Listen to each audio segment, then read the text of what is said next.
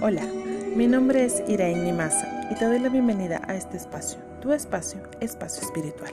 Hoy quiero compartir contigo una pequeña lectura eh, titulada Ella, es de autor anónimo y quiero que le prestes mucha atención y va dedicada a todas, a todas las mujeres. Y de repente ella cambió, despertó renació una mujer empoderada, reconociendo su esencia y su alma. Un nuevo sentir nació en ella, una nueva perspectiva, una nueva manera de ver a los demás, un nuevo conocimiento y una nueva mentalidad. La mujer que antes se quedaba de última, la que no tenía tiempo para ella y suplicaba atención y amor de los demás, la que se preocupaba por todo y por todos, sin importar la hora ni el día, ni sus propias necesidades.